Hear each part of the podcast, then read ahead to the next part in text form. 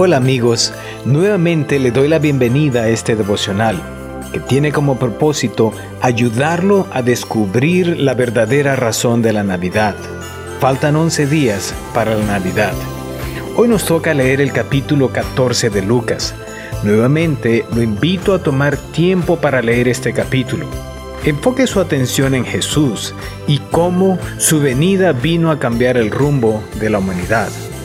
No vamos a tratar todo el capítulo, pero sí vamos a hablar de enseñanzas especiales que Jesús compartió que pueden cambiar nuestras vidas. En la sección que vamos a leer, Jesús le da un consejo a los invitados y después le da un consejo a las personas que organizaron la fiesta. Estos dos consejos también son de mucho valor para nosotros hoy. Estos consejos no tienen necesariamente que ver con las fiestas, en cómo comportarnos o cómo organizar unas fiestas, pero sí tienen que ver específicamente en la manera en que vamos a ver a las otras personas. Vamos a leer entonces Lucas el capítulo 14, los versículos 7 al 11, y dice de la siguiente manera. Al notar cómo los invitados escogían los lugares de honor en la mesa, les contó esta parábola. Cuando alguien te invite a una fiesta de bodas, no te sientes en el lugar de honor, no sea que haya algún invitado más distinguido que tú. Si es así, el que los invitó a los dos vendrá y te dirá, cédele tu asiento a este hombre. Entonces, avergonzado, tendrás que ocupar el último asiento.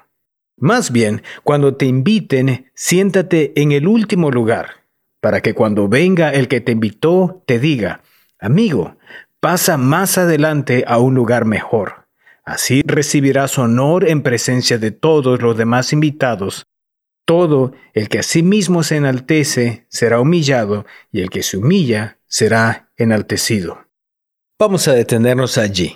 Pon atención en esto. Los expertos en administración de empresa nos dicen que la mayoría de personas llevan un rótulo invisible que dice, por favor, hazme sentir importante. Yo no sé qué tan familiarizado estés con esto, pero yo a manera personal me gustaría confesarte que efectivamente he reconocido que llevo este rótulo delante de mí que le dice a las personas, por favor, hazme sentir importante. Ahora, lo interesante de esto, y mira esto, lo interesante de esto es que si hacemos caso a ese letrero, podemos triunfar en las relaciones humanas. ¿Me escuchaste bien? Si hacemos caso a ese letrero, podemos triunfar en las relaciones humanas. Por otro lado, si decimos o hacemos cosas que causen a otros sentirse insignificantes, fracasaremos entonces la gente responderá enojándose o simplemente desinteresándose en nosotros, porque todo el mundo quiere que lo noten y que le hagan sentir importante. En los días de Jesús, como en nuestros días, había símbolos de nivel social que hacían que la gente mejorara o protegiera su posición en la sociedad. Si te invitaban a las casas de vidas y te sentaban en un lugar apropiado, entonces la gente sabía muy bien que tú eras una persona muy importante.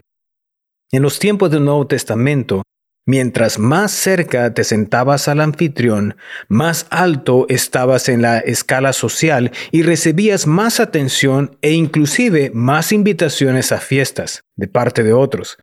Naturalmente, muchos corrían a la mesa principal tan pronto como se abrían las puertas porque querían ser importantes.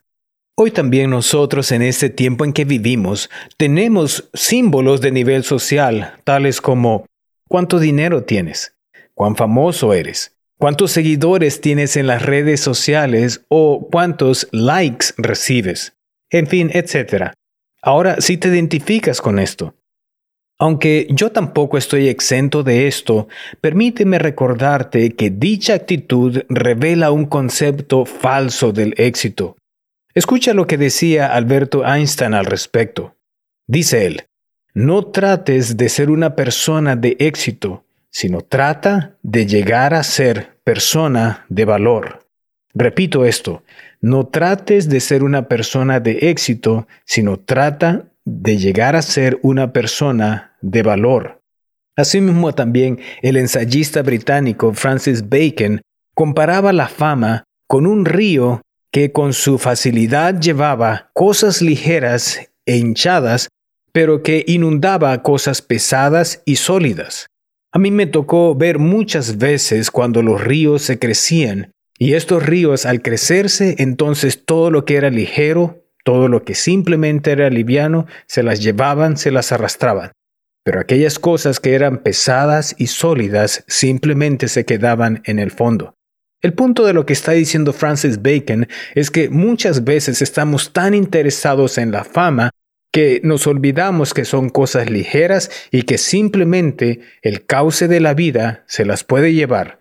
Lo que realmente importa son las cosas sólidas, estables, que realmente marcan el rumbo de nuestra vida.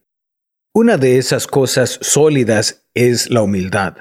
La humildad es una gracia fundamental en la vida cristiana. Bien se ha dicho que la humildad no quiere decir pensar menos de nosotros mismos en forma denigrante, sino que es simplemente no pensar en nosotros mismos. Vamos a continuar leyendo lo que dice Lucas capítulo 14, ahora los versículos 12 al 14, donde este consejo va específicamente a las personas que había organizado la fiesta. Dice así. También dijo Jesús al que había invitado, Cuando des una comida o una cena, no invites a tus amigos, ni a tus hermanos, ni a tus parientes, ni a tus vecinos ricos, no sea que ellos a su vez te inviten y así seas recompensado. Más bien, cuando des un banquete, invita a los pobres, a los inválidos, a los cojos y a los ciegos. Entonces serás dichoso pues aunque ellos no tienen con qué recompensarte, serás recompensado en la resurrección de los justos. Vamos entonces a continuar. Jesús sabía que el anfitrión había invitado a sus convidados por dos razones. Número uno, para retribuir la invitación que ellos le habían extendido a fiestas pasadas. Así es, estas personas organizaban sus fiestas para por así decirlo, pagarles a las personas que anteriormente les habían invitado a sus fiestas. Y número dos, había invitado a sus convidados para ponerlos bajo obligación, de modo que los invitaran a sus fiestas futuras. Tal hospitalidad no era una expresión de cariño y gracia, sino más bien una manifestación de orgullo y egoísmo. Estaban comprando el reconocimiento. En tiempos de nuestro Señor no se consideraba apropiado invitar a los pobres y tullidos a los banquetes públicos. Tampoco invitaban a las mujeres. Pero Jesús nos ordena a poner a estas personas necesitadas a la cabeza de nuestra lista de invitados porque ellos no pueden devolvernos el favor. Si nuestro corazón está bien con Dios, Él verá que recibimos la recompensa apropiada, aun cuando el recibir una recompensa no debe ser el motivo de nuestra generosidad. Cuando servimos a otros con corazones desprendidos, estamos acumulando tesoros en el cielo, llegando a ser ricos para con Dios. Nuestro motivo para compartir debe ser la aprobación de Dios y no el aplauso de los hombres, la recompensa eterna en el cielo y no el reconocimiento temporal en la tierra. En el día del juicio, muchos que hoy son primeros a los ojos de los hombres serán los últimos a los ojos de Dios, y muchos que son últimos a los ojos de los hombres serán primero a los ojos de Dios. Amigo, ¿por qué no mejor hoy seguimos el ejemplo de Jesús, quien siendo igual a Dios, prefirió venir hasta este mundo como un ser humano y vivir una vida humilde para mostrarnos cuán valiosos somos y qué valiosa es cada persona en esta tierra. Me gustaría invitarte para que ya no trates de diferentes maneras tratar de ganar tu valor. Tu valor está asegurado porque Cristo Jesús vino hasta esta tierra para mostrar cuán valioso eres tú.